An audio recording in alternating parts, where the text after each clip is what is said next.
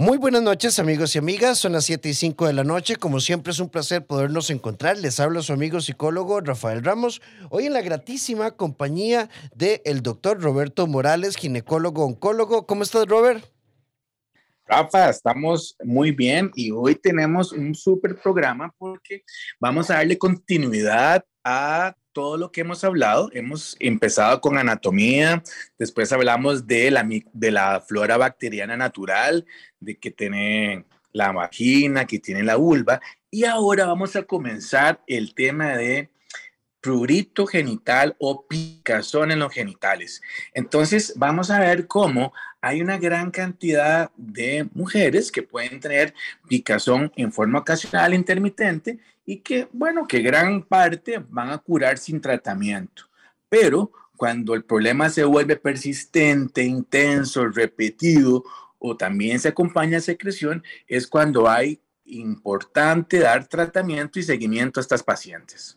Robert, y qué importante la, la, sintomatología, porque ah, no sé si escuchaste eh, ah, ahora hacia el final de, de, Bésame de, en la tarde, eh, me quedé un momento ahí con las compañeras y eh, entró un mensaje porque ella decía, qué difícil identificar a veces cuando un flujo es normal y un flujo es anormal.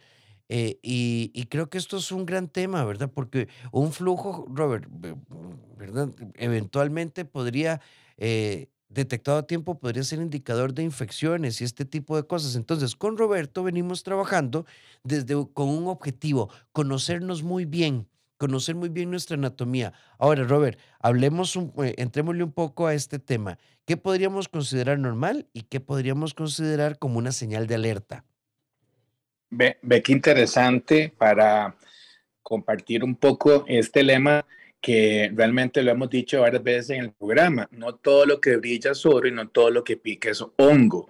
Entonces, pues hoy le vamos a dar importancia al hongo, pero realmente hay muchas otras cosas que pueden causar picazón, ardor y molestia genital, desde enfermedades de transmisión sexual, alergias en piel, irritaciones por ropa ajustada, detergentes, aerosoles, eh, vamos a ver, pero en este caso vamos a hablar de un hongo, de una levadura que vive en nuestro cuerpo, en la cavidad oral, en la cavidad genital, en la cavidad intestinal, en nuestra piel. Es un habitante natural que va a vivir con nosotros. Entonces, vamos a ver, para ponerlo fácilmente, estamos tapizados completamente por cándida en todo nuestro cuerpo, pero sí hay alguna razón por la cual tenemos humedad excesiva en alguna área, si tenemos también nuestras defensas bajas, estamos inmunocomprometidos, pues este tipo de hongo o de levadura va a empezar a crecer y a producir problemas. ¿Cuándo tenés que reportar, asistir a que te revisen?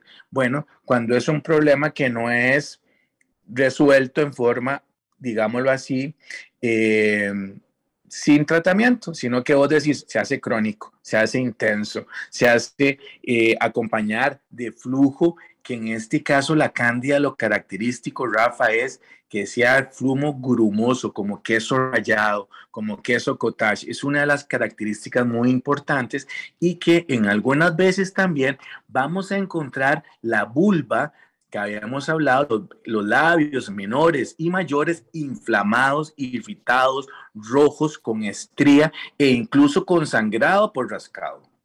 Robert, incluso para dejarlo claro, y es sumamente importante, los microorganismos, estos y, y, hongos, incluso las bacterias, juegan un papel importantísimo para nuestra sobrevivencia y nuestra inmunología.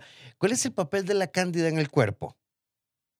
Bueno, ve qué interesante, porque todas las superficies están tapizadas, dijimos, boca, vagina, intestino, piel, y es un equilibrio que tienen para que no crezcan más bacterias de la cuenta, no, no crezcan más hongos. Entonces, entre ellos hay por decirlo así, una relación amistosa en donde pueden entonces mantener un equilibrio y que no hayan infecciones. Entonces juegan un papel súper importante, pero en este caso lo que vamos a ver es que recordemos que cualquier persona puede tener cándida, desde un bebé pequeño que pueda tener cándida en la boca, puede tener cándida en la zona del pañal, las señoras mayores, las viejitas que están en casa, los que tienen abuelitos, abuelitas o sus padres están mayores, recuerden que también son muy susceptibles a cándida porque ellos pierden las defensas naturales de la piel y entonces en la zona de la ingle, en la zona genital, en la zona anal, se irritan, se queman y realmente es bastante molesto este tipo de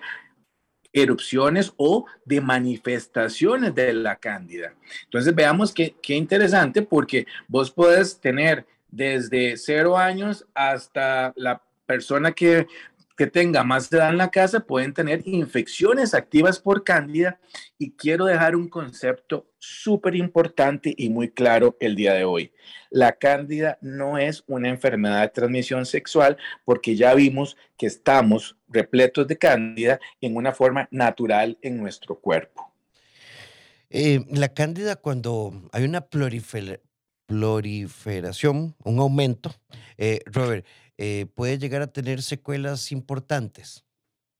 Bueno, sí, sobre todo porque produce una intensidad en lo que son síntomas de picor que puede tener también sensaciones como de ardor en forma importante y en algunas chicas o en algunas señoras también pueden tener secreciones muy, muy importantes que pueden ser, como dijimos anteriormente, grumosas. Curiosamente, el flujo asociado a este tipo de infección, Rafa, no tiene mal olor. Vamos a ver, si vos tenés un flujo eh, que tenga un olor a pescado, animal muerto, que sea un flujo bastante, vamos a ver, fétido, eh, eso no es cándida. La cándida no te da mal olor. Lo que te va a dar es irritación, ardor, quemazón y flujo, como dijimos. Acuérdense de esto. Queso granulado, queso cottage. Eso es súper característico de la cándida y sobre todo más adelante vamos a ver cuáles son las áreas más importantes de infección por cándida. Y ya hay una serie de consultas acá muy, muy interesantes, pero recuerden, 8990-004, nuestro WhatsApp, pregunten todo y ya, ya casi vamos a entrar. Y si nos envías un audio que sea de un minuto. Robert, eh, ok, ya definimos un poquitito y eh, ibas a plantear tres ejes importantísimos para entender bien las implicaciones del tema de la cándida, las, las comezones y mucho más. Claro, una, una de las cosas que vamos a comentar es que la cándida le, encanta la humedad en la piel. Esa es una de las características más importantes. Entonces, imagínate, podemos tener cándida en la boca, en la región de la ingle, lo que podemos llamar eh, en una forma frecuente lo que llamamos la pega de la pierna, las axilas, los espacios entre los dedos, las manos, los pies, el pene, sobre todo los que no tienen no están circuncidados, eh, la piel debajo de las mamas, las uñas y claramente pues la vagina es uno de los lugares preferidos. Entonces, vamos a ver, si vivís en un clima húmedo, en un clima cálido y tenés mucho sudor, pues cambiar la ropa interior varias, en varias ocasiones durante el día es una buena forma. Eh, vamos a ver, la mala higiene, digamos, si usamos un protector diario y no lo cambiamos durante todo el día y lo dejamos ahí eh, por horas húmedo, también puede favorecer infecciones por cándida. Recuerden ustedes, hablamos sobre los ancianos, entonces si tenemos a la abuelita o a la mamá que ya es una señora muy mayor y tienen usan pañal, pues estárselo cambiando, eh, asegurarse que no se vayan a quemar, que no se vayan a sobreinfectar con cándida, porque pica, arde, duele mucho. Que tengan también eh, cuidado las señoras o las chicas que son portadoras de, diabetes, porque eh, tienden a tener más riesgo por cándida y sobre todo también si en eh, convivís con la enfermedad de SIDA, también la inmunodeficiencia puede producir que haya cándida. Las pacientes. Sí, en, esa línea que estás planteando, incluso quisiera plantearte algo como mito o realidad. Entonces, la cándida no la podemos correlacionar con una enfermedad de transmisión sexual. Es correcto. Eso es el mito que vamos a romper hoy. La cándida no la vamos a transmitir sexualmente porque dijimos que es un habitante natural en nuestros cuerpos. Entonces, ustedes que están en casa, digamos, para que estén tranquilos, si aparece cándida, no es que tu pareja te ha infectado, es que tenés una disrupción o que se han bajado tus defensas o que estás con mucha humedad o porque hay diabetes, usaste una, una frecuencia importante, la vemos con las infecciones de cándidas cuando usan antibiótico, que tenían antibiótico porque les duele el oído, porque tienen infección de garganta, porque tienen antibiótico por un resfriado, lo que haya sido, que tomaron antibiótico, infección urinaria, brota la cándida, porque entonces, claro, el equilibrio que habíamos hablado de tu microflora se desaparece y la cándida empieza a crecer.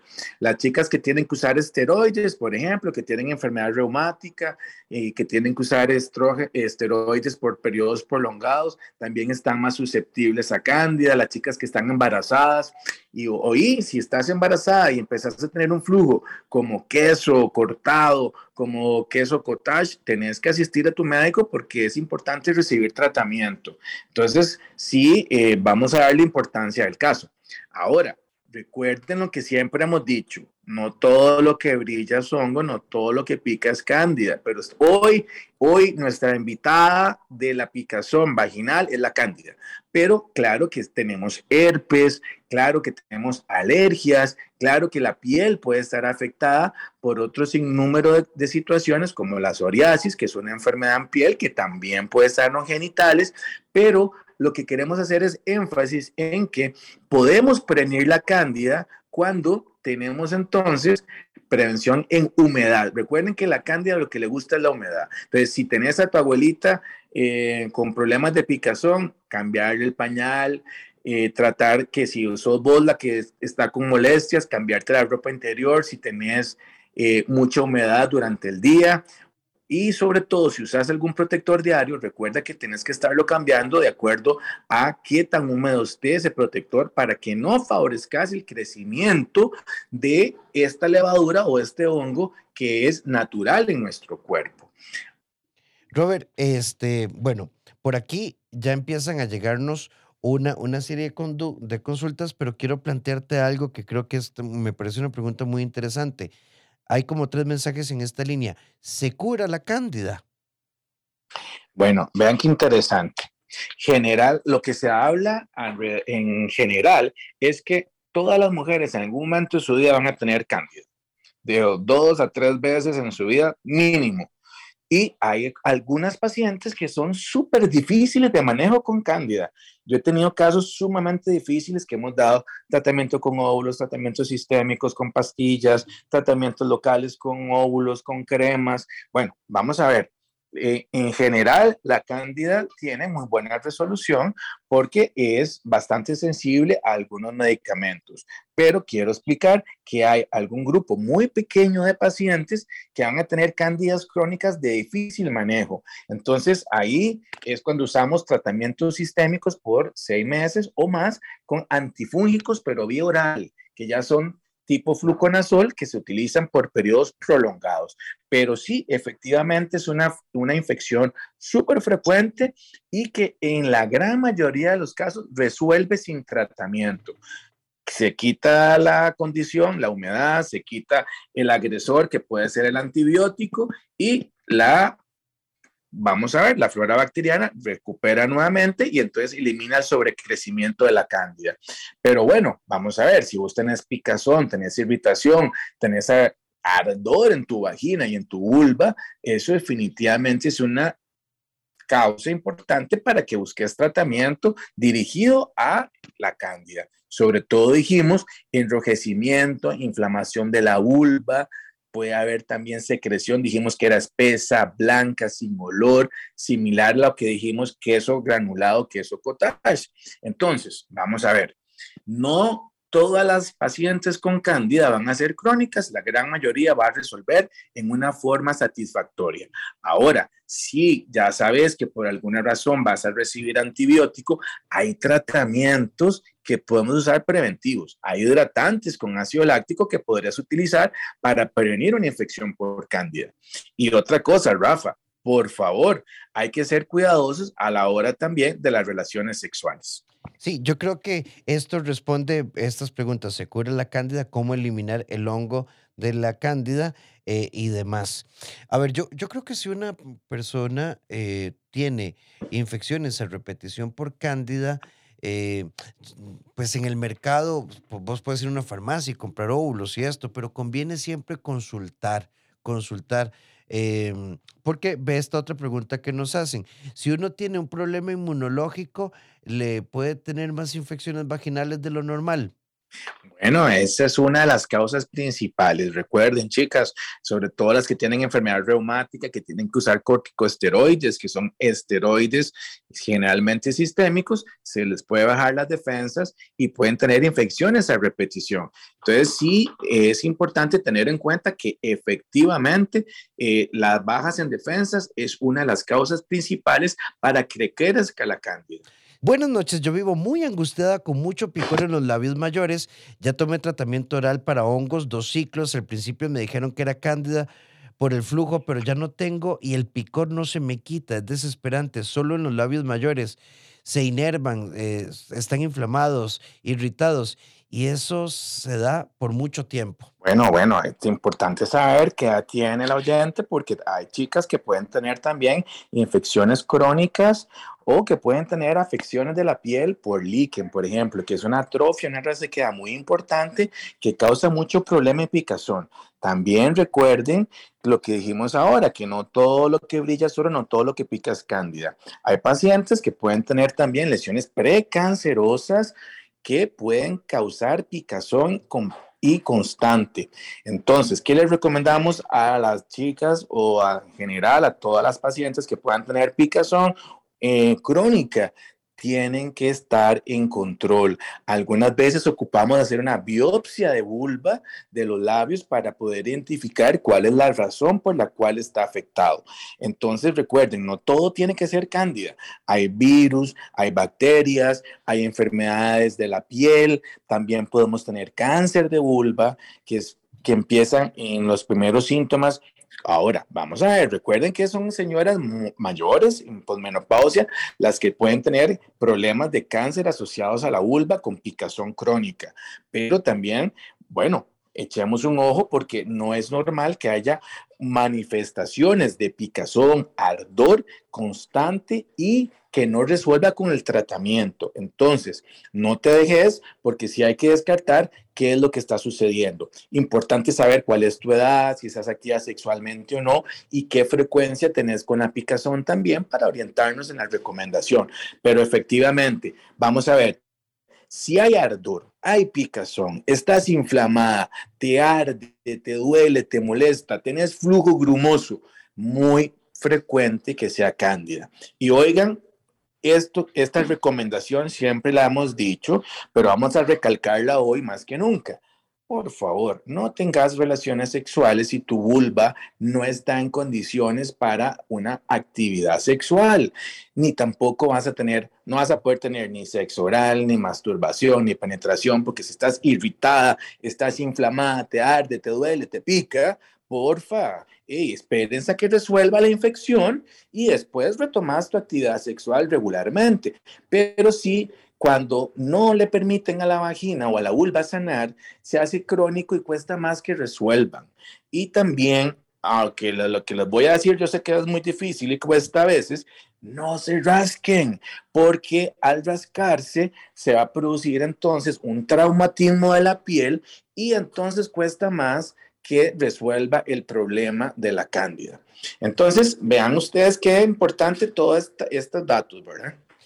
Robert, por acá nos dicen, eh, me pasa, tengo un, flujo, blanco súper cremoso y espeso, sin olor, y cada vez que voy a orinar, lo diferencio en el servicio.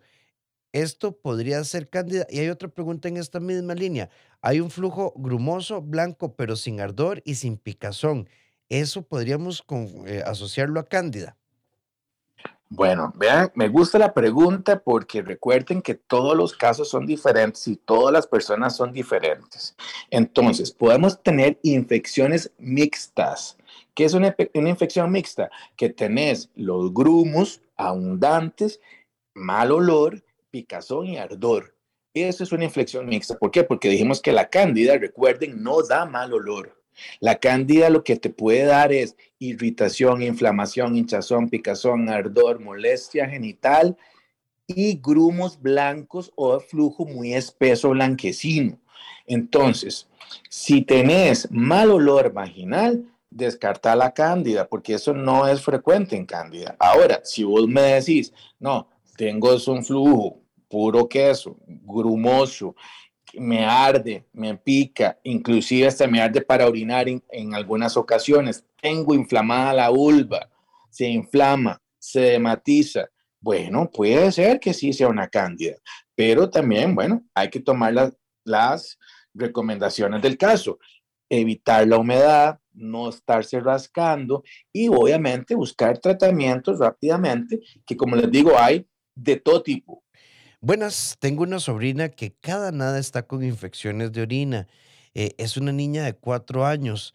Eh, bueno, la reacción es un pelín confusa al final y también ha presentado este problema. Es en las niñas puede, y me parece una muy linda pregunta, en las niñas y adolescentes puede haber una infección por cándida, porque a veces pensamos en tema de adultos, pero ¿qué pasa con las niñas y las adolescentes?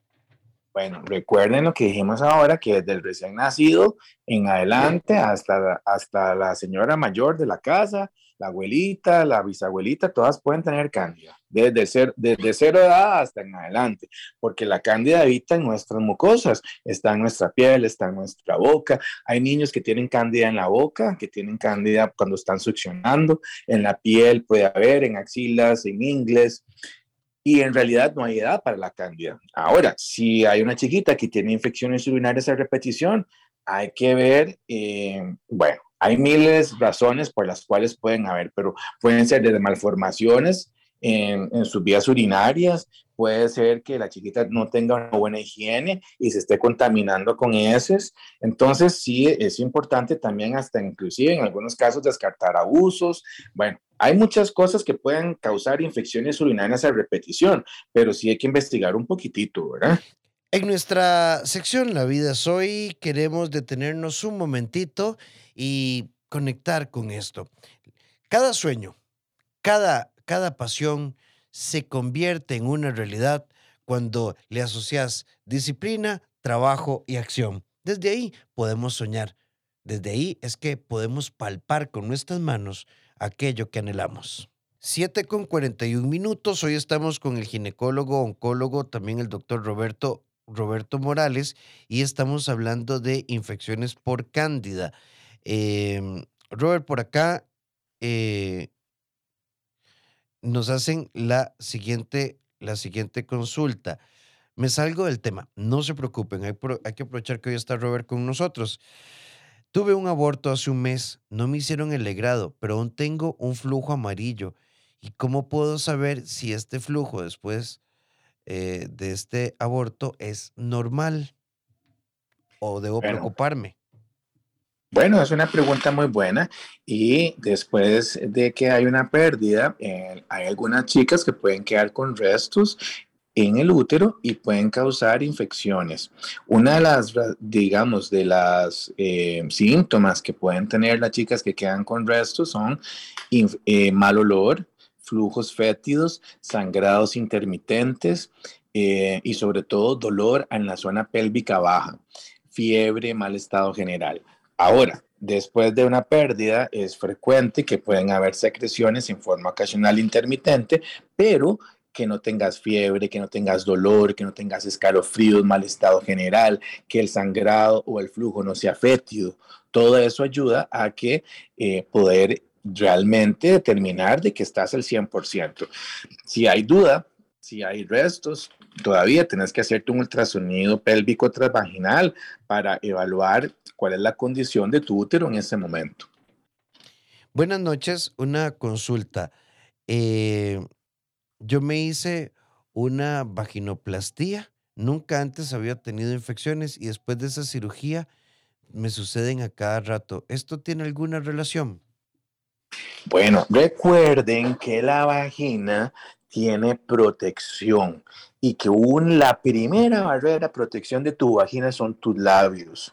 Y cuando se hace la vulvoplastía, resulta ser que tus labios quedan un poco más cortos y entonces la humedad de la vagina se pierde y entonces estás más susceptible a infecciones. Es una de las, de los, en los programas, cuando hablamos de la vagina y sus protecciones, aparte de los vacilos de Doren, la acidez, la primera barrera protectora de tu vagina son tus labios menores.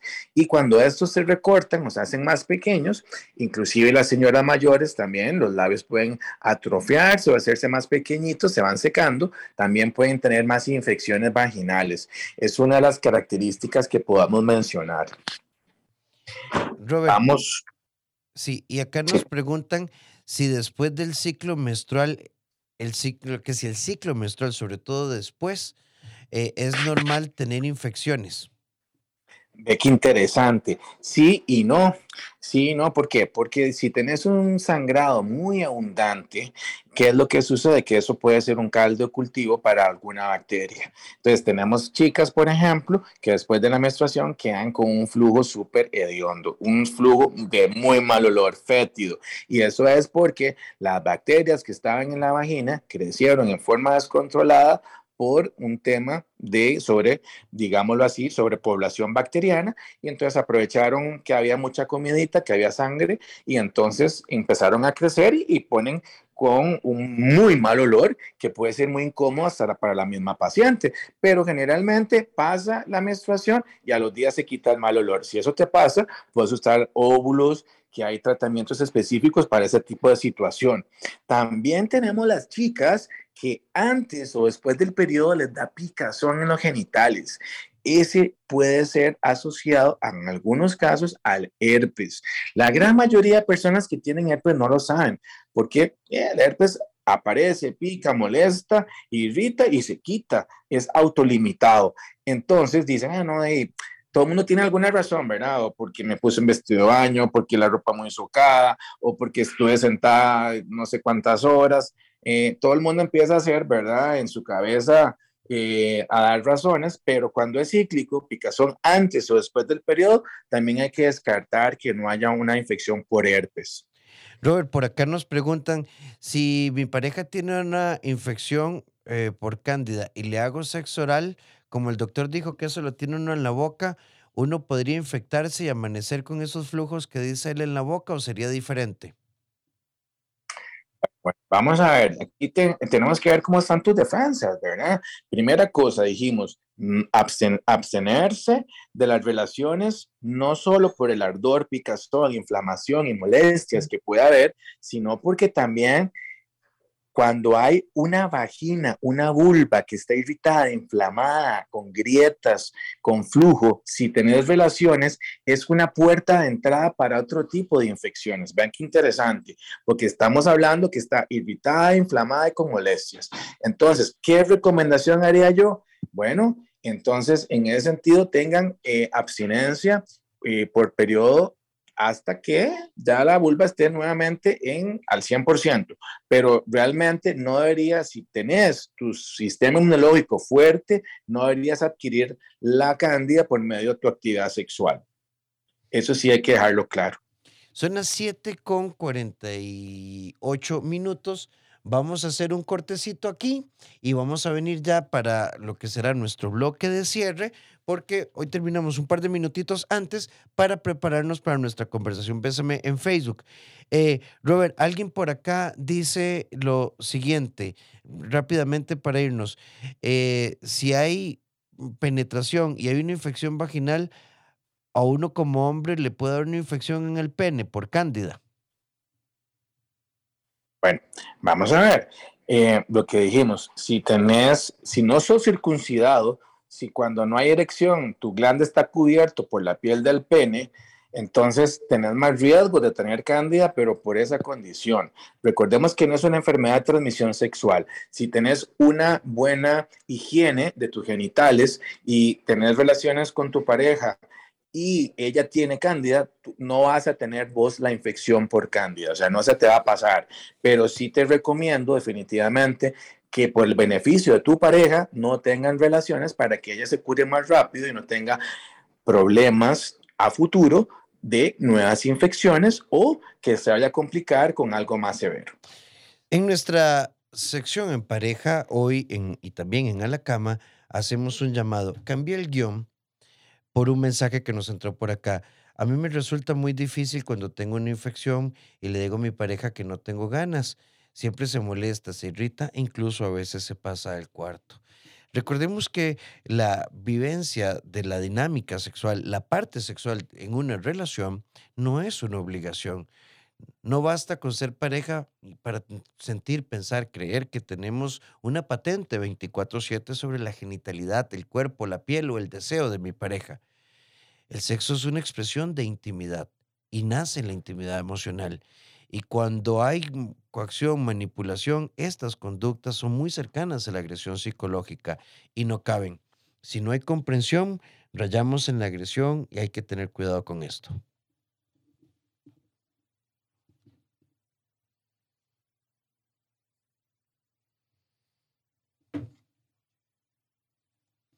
7 con 54 minutos. Gracias a todos y a todas por participar y por nutrir nuestro programa con sus consultas. Eh, alguien por acá nos dice, eh, buenas noches, eh, yo tengo muchos problemas de infecciones. Em, he tenido solo un compañero sexual desde mis 23 hasta mis 27 años y ha sido realmente una complicación y no logran dar con lo que tengo. Soy una mujer muy higiénica em, y esto me frustra. Robert, qué interesante porque creo que también un, mito es, a veces no es un tema de higiene, claramente puede afectar, ¿verdad? Pero a veces también una, una, una, las infecciones a repetición pueden ser indicadores de, hay que revisar integralmente el cuerpo. Podría haber otros factores ahí.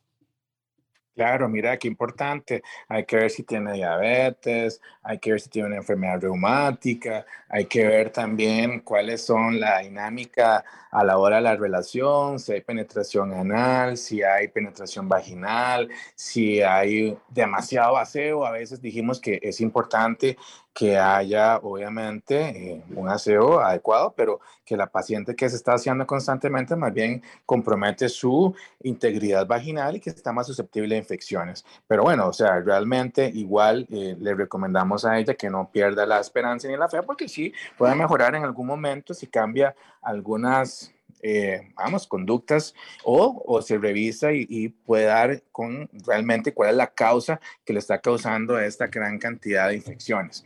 Recuerden, chicas, que ahora sí están, en, todavía estamos un poco en verano, entonces aprovechen eh, la playa, la piscina, pero porfa, si salen del mar o de la piscina, se cambian la ropa, no estén húmedas por mucho tiempo. Si vas al gimnasio y estás muy, eh, vamos a ver, húmeda o tenés mucho sudor, también cambiarte la ropa, no te vayas a hacer un mandado que vas a recoger chiquito a la escuela o que vas a ir al súper.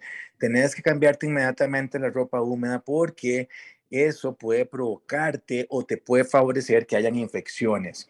Recuerden también si están con irritación, ardor, molestia, hey, usen ropa floja, siempre ropa interior de punto o algodón, eviten las licras, eviten tejidos sintéticos porque también les puede favorecer infecciones. No relaciones sexuales. Recuerden, hablar con su pareja claramente, decir, no es que no quiera, es que tengo ardor, picazón, dolor e inflamación. Además, tengo relaciones, puedo adquirir una otra, otras infecciones como bacterianas y no quiero estar enferma. Entonces, no vamos a tener relaciones hasta que tenga una resolución de mis problemas.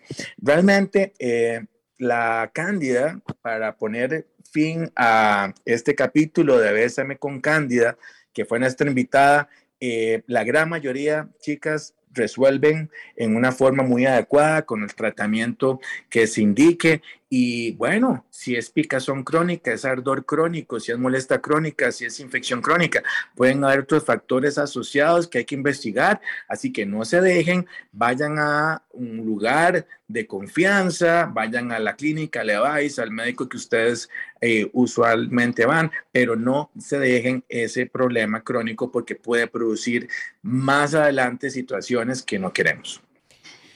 Al doctor Roberto Morales ginecólogo, oncólogo y obstetra lo pueden localizar en el Hospital Clínica La Católica, llamando a la central directamente.